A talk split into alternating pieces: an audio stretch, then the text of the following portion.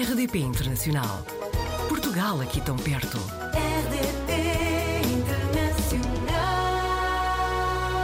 Hoje, nos apanhados na rede, viajamos até à Índia, é onde vive o Constantino Xavier.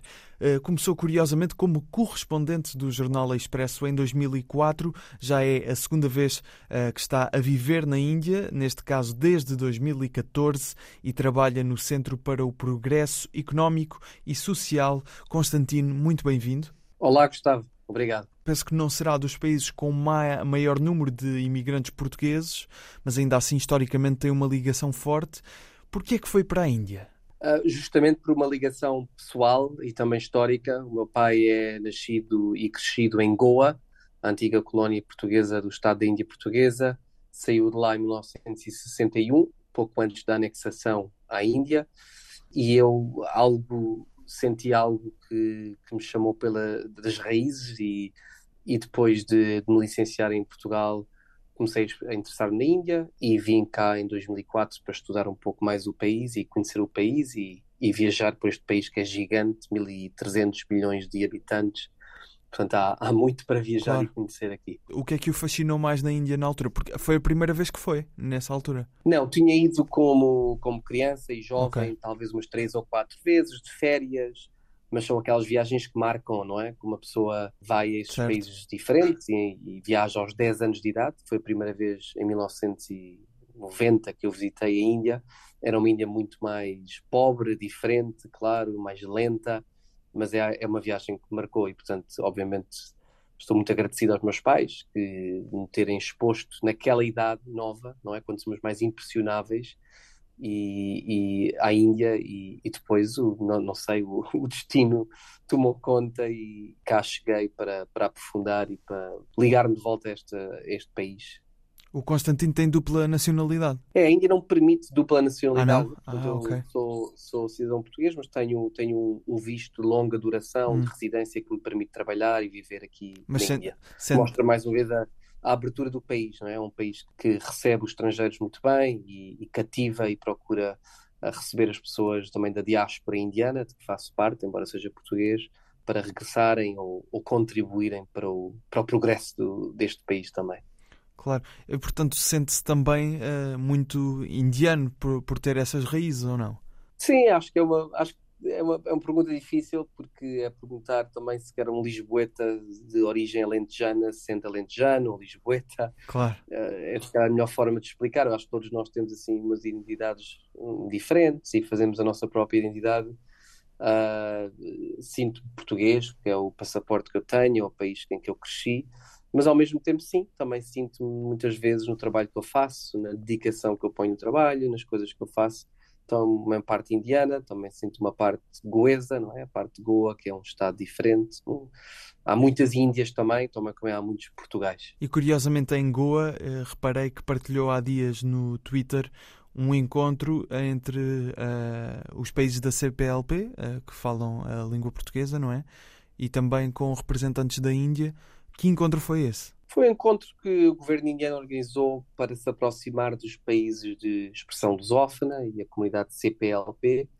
E, e, é interessante porque, sim, é algo que eu, que eu me dediquei muito nos últimos 10 anos e procurei sempre dizer aqui na Índia: ouçam, o português também é uma língua indiana. A minha avó, o meu avô em Goa falavam sempre em português, é a língua materna ainda de algumas milhares de pessoas aqui na Índia.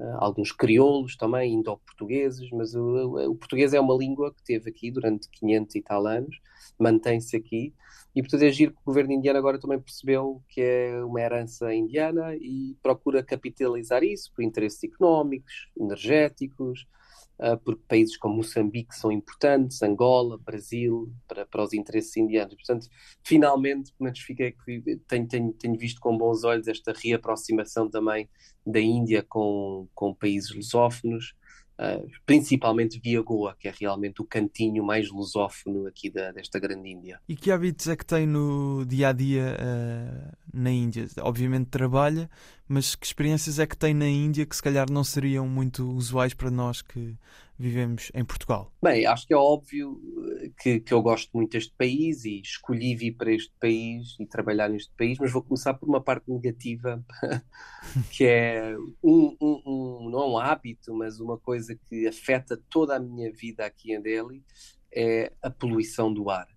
A Índia é uma das cidades, a Delhi, Nova Delhi é uma das cidades mais poluídas e é difícil porque eu gosto de correr, gosto de passear em parques, uh, tem parques fantásticos. Nova Delhi é uma cidade de 20 milhões de pessoas. Consegue fazê-lo? É, Consegue é, correr e, e, passear? Menos, menos, menos e menos. A idade começa a pesar e, e obviamente, uh, afeta os pulmões, afeta a respiração e é algo que me constrange um pouco. Portanto, isso é um hábito diz também sobre o momento do país em que a Índia está, que as pessoas obviamente olham para a poluição e percebem que isto está muito poluído, mas também não olham com tanta importância para isso. Há outras prioridades neste país.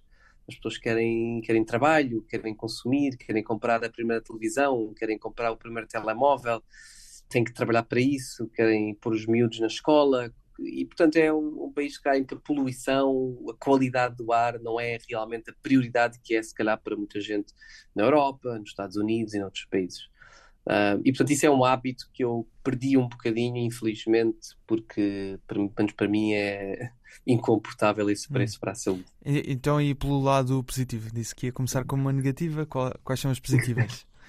o lado positivo é realmente o resto. Este país, eu gosto de dizer que a Índia é um país que é, obviamente, temos sempre aquela ideia, é um país fascinante, exótico.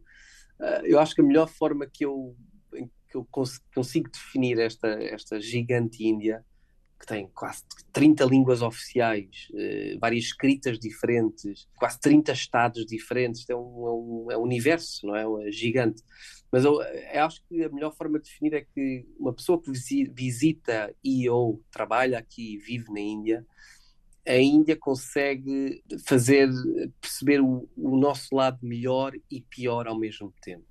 E, e, o que eu digo é que é um país que mexe com as pessoas. Do lado melhor, acho que nós notamos, eh, ligamos muito mais às pessoas aqui do que muitas vezes nos países ocidentais. Há um, há um contacto muito mais íntimo, seja até físico, estar sentado próximos das pessoas, comunicar com as pessoas, sorrir. Eu acho que uma coisa impressionante na Índia é que as pessoas sorriem muito.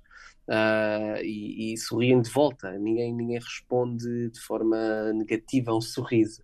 Então é um país aberto, comunicativo, cosmopolita nesse sentido, o pior que sai de nós muitas vezes é que, obviamente, é um país complicado, falei da parte da poluição, é um país que as pessoas querem muito, às vezes enganam estrangeiros e turistas, procuram enriquecer rapidamente. Uh, e há muitas vezes muitos dilemas éticos e morais que não são fáceis de, de navegar, mas, mas é bom, acho que traz de nós, muitas vezes, mostra em nós as partes positivas e negativas uhum. e que temos que lidar com, com isso. Enquanto muitos outros países que eu visito oh, são interessantes, são giros, mas não, não mexe muito com uma pessoa. E estamos a aproximar-nos cada vez mais do Natal. Uh, muito festejado, obviamente, em Portugal. Na Índia, qual é a realidade da população cristã? É, é festejada a esta altura? A Índia tem cerca de 2 a 3% de cristãos, uh, muitos deles católicos, mas não só, de várias com confissões cristãs, uh, mas esses 2 a 3% são duas ou três vezes a população de Portugal. Portanto, a Índia claro. é um país mais cristão, mais uma vez, nesse sentido, do que do que o nosso Portugal. Tem cristãos um pouco por todo lado, principalmente, mas não só em Goa. Uh, é um estado pequeno, uhum. 2 milhões de pessoas, das quais cerca de um terço são, são cristãs, mas com enorme expressão, obviamente, depois de 451 anos de presença contínua portuguesa colonial. Portanto, tem, mas por serem essa uh, porcentagem, as... por serem esses 2, 3%, nota-se nas ruas? Como é que festejam o Natal? essa, essa população? Uh, na Índia menos, mas em Goa muito. Uma coisa que me impressiona muito, obviamente as pessoas de, que viveram em África e no Brasil sabem isso, mas é o Natal tropical, não é o nosso Natal claro. com chuva, com frio, e portanto uma coisa gira é os meus primos afastados vão à missa do galo, vão à meia-noite, uh, uma missa de duas ou três horas à antiga, e depois pelas duas, três da manhã vão, vão, vão dançar, vão, vão para festas ao ar livre até ao nascer do sol. É, uma, é um Natal muito diferente, não é? As pessoas estarem vestidas leves e com calor. Dá para ir à praia. Uh, irem dançar, e dançar, exatamente, dançarem na, na, praia até ao nascer do sol. Uh, e portanto é um Natal nesse sentido muito mais de rua, animado, tropical, uh, quente, em todos os sentidos. E o Constantino vai passar aí o Natal? Passo, sim. É grande, essa é uma, mais uma vantagem de, de estar em Delhi. É, consigo passar o Natal em, em Goa, vou todos os anos. Uh, os meus pais passam cá também ainda algum, alguma parte do ano. Tenho primos afastados e, portanto, é um, um, uma vantagem de, pelo menos, algum Portugal, ter algum, um pouco de Portugal em, em Goa e conseguir passar esse Natal digamos assim, indo-português em Goa. Constantino, muito obrigado por nos trazer esta experiência indiana para o Apanhados na Rede. Obrigado, eu sempre um prazer colaborar aqui para a nossa rádio. Portugal ao alcance de um clique. facebook.com barra rdp internacional. Portugal aqui tão perto.